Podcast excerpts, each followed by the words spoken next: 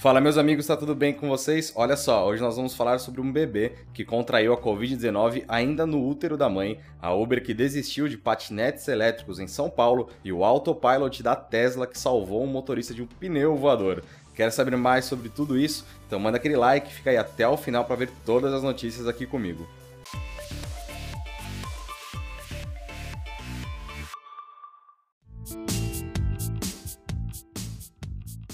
O artigo intitulado Transmissão Transplacentária de Infecção por SARS-CoV-2 publicado ontem na revista Nature, comprovou que fetos podem contrair Covid-19 durante a gestação. O estudo foi conduzido por médicos franceses do Hospital Pediátrico Antoine Becler. O artigo relata o caso de uma mulher de 23 anos, grávida de um menino há mais de 35 semanas, que foi internada em 24 de março apresentando febre e tosse. A paciente testou positivo para o novo coronavírus e deu à luz por cesariana. Assim que nasceu, o bebê foi encaminhado à unidade de tratamento intensivo e acabou testando positivo positivo para o vírus. Segundo os médicos, seu cérebro apresentava evidências de inflamação causada pela doença, cujo vírus chegou à corrente sanguínea por meio da placenta.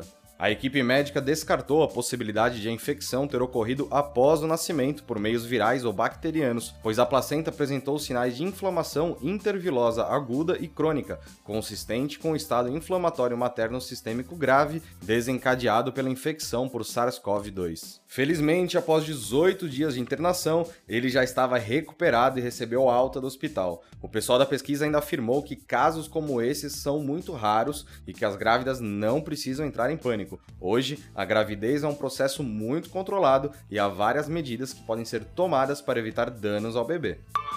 A vida das empresas que apostaram no transporte compartilhado de patinetes elétricos no Brasil não tem sido fácil, e o mercado já encontrava obstáculos antes mesmo da piora na situação da pandemia do novo coronavírus. O mais recente golpe no setor veio da Uber, que decidiu encerrar em definitivo o serviço de patinetes elétricos em São Paulo. Segundo o blog Avenidas do Jornal de São Paulo, a empresa confirmou que os veículos não retornarão às ruas da capital paulista. Os modelos identificados pela coloração vermelha e preta são da marca Jump e foram foram recolhidos com a intensificação das medidas de isolamento social. Em janeiro de 2020, a Grow, formada a partir das companhias Green e Yellow, recolheu os patinetes elétricos de 14 cidades brasileiras. Cinco meses depois, já com o distanciamento social prolongado, ela demitiu 50% dos funcionários no país e alertou para uma situação de caixa bastante delicada. Também no início deste ano, a Lime encerrou as filiais de diversas cidades, incluindo Rio de Janeiro e São Paulo. É isso aí, a farra dos patinetes, pelo visto, está chegando ao fim.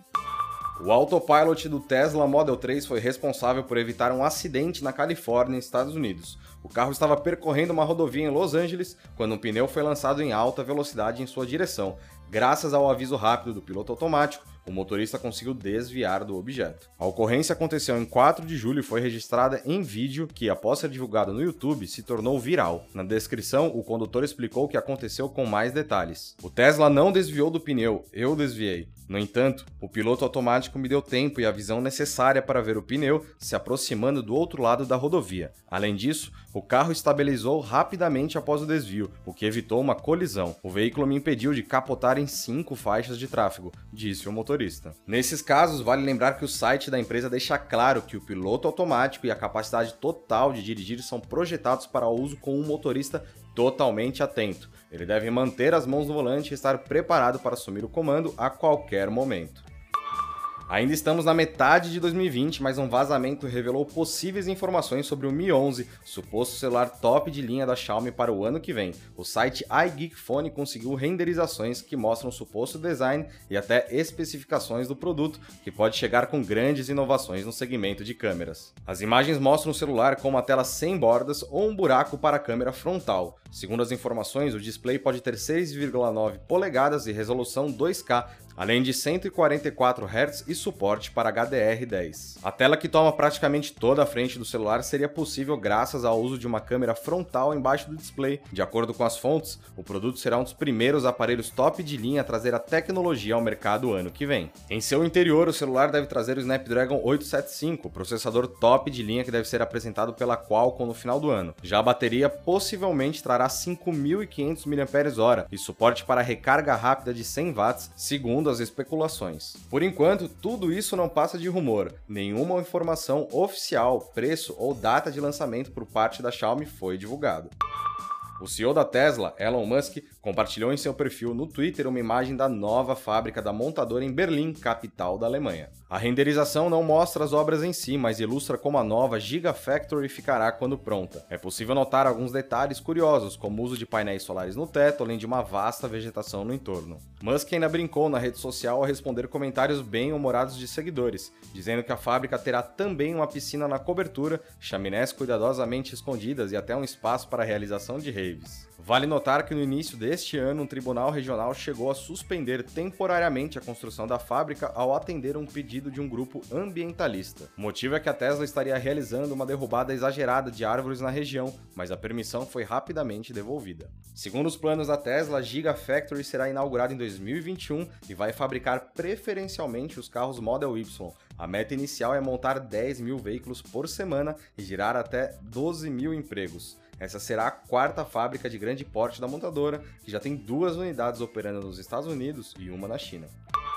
Aconteceu na história da tecnologia. Em 15 de julho de 1983, a Nintendo lançou seu sistema Famicom, abreviação de Family Computer, no Japão. O Famicom seria ligeiramente modificado com um sistema de proteção contra cópia, um chassi reprojetado, um mecanismo de cartucho de carregamento frontal e lançado na América do Norte pouco mais de dois anos depois como o Nintendo Entertainment System, o NES. O sistema Famicom se tornaria um dos sistemas de jogos mais influentes já produzidos, tornando a Nintendo a principal empresa do setor de videogames no final dos anos 80 e no início dos anos 90, mantendo o manto de onde a Atari parou.